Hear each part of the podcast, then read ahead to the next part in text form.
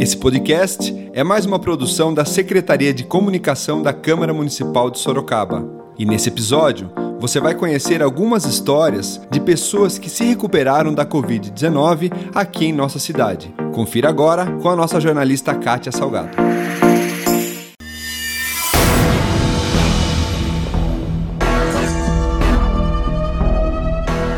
A Covid-19 foi responsável pela morte de mais de 100 mil pessoas no país.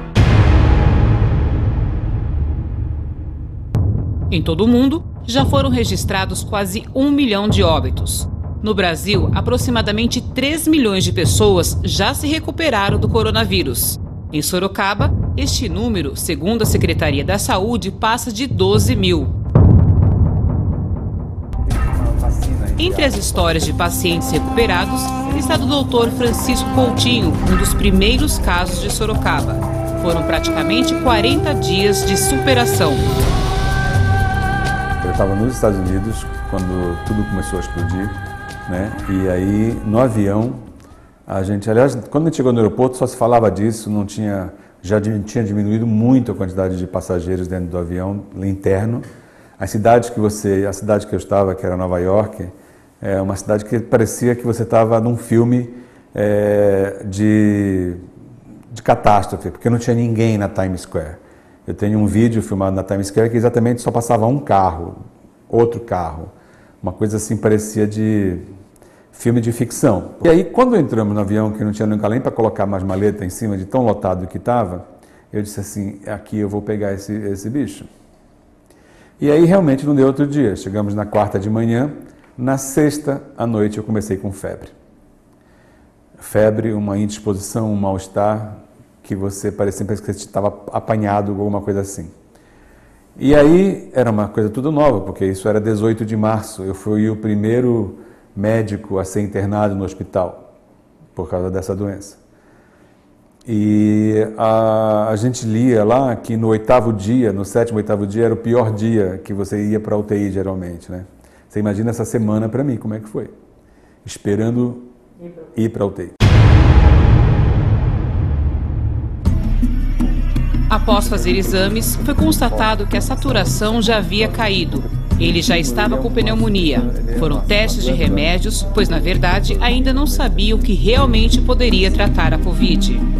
O cansaço permanecia. E esse cansaço permaneceu durante 45 dias praticamente. Você se sente mais fraco para subir escada, você chegar lá em cima mais cansado, coisa que a gente fazia naturalmente, mas que depois da doença você se sente muito fraco sente essa perda de olfato, de, de sabor. Eu emagreci 5 quilos lá no hospital. É um vírus novo, é uma doença nova.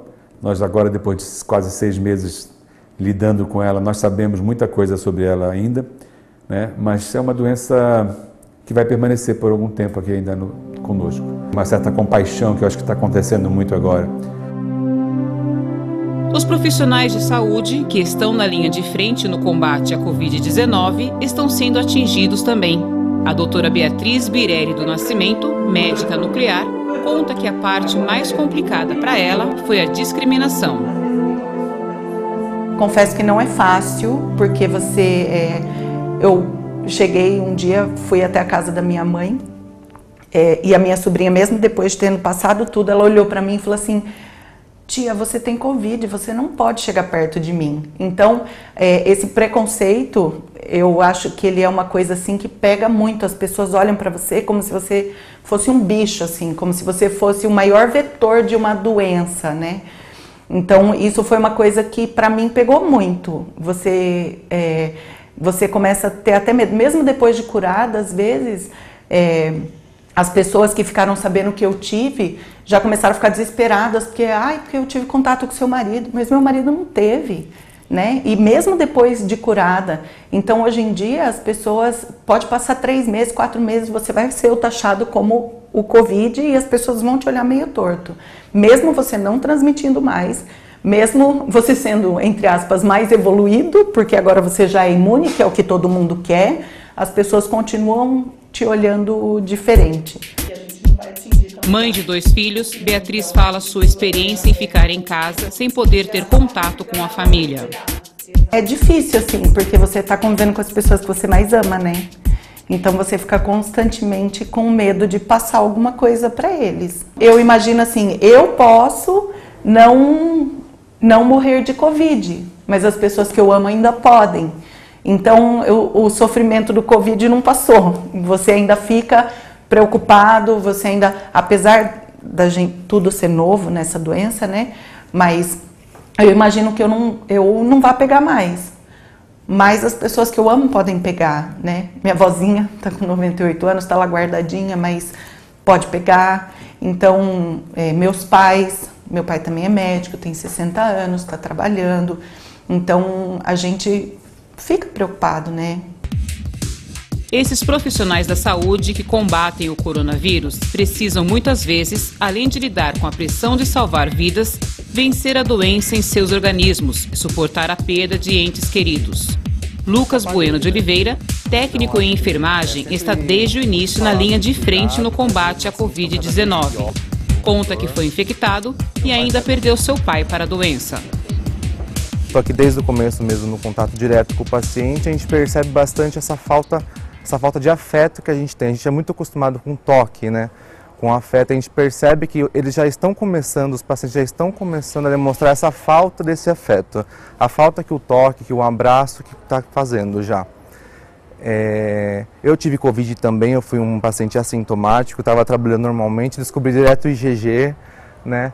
Graças a Deus eu fui assintomático, mas eu acho que enquanto os dados estão na televisão, é uma coisa, quando você começa a ver que eles estão dentro da sua casa, já é um caso muito mais grave. É, todos, todos de casa tiveram também um pouco depois de mim, uns dois meses depois de mim. Acabei que eu acho que eu não fui o, o vetor. Meu pai faleceu faz mais ou menos duas semanas de Covid também. Minha mãe teve Covid, meus irmãos, graças a Deus eles recuperaram, mas eu perdi meu pai. Então eu acho que quando a gente tem dentro da nossa casa, a história muda um pouco de contexto, né? A nossa preocupação sempre houve, né? Mas a nossa preocupação fica maior, né?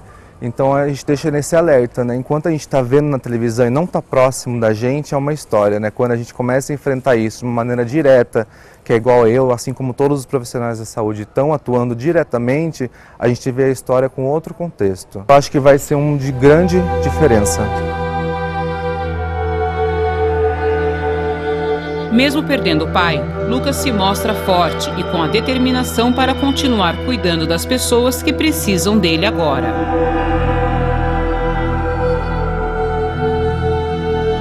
Muda a nossa maneira de pensar, né? A gente acha que sempre vai ter o amanhã, mas na verdade a gente vê é o famoso ditado, né? Amanhã pode não ter.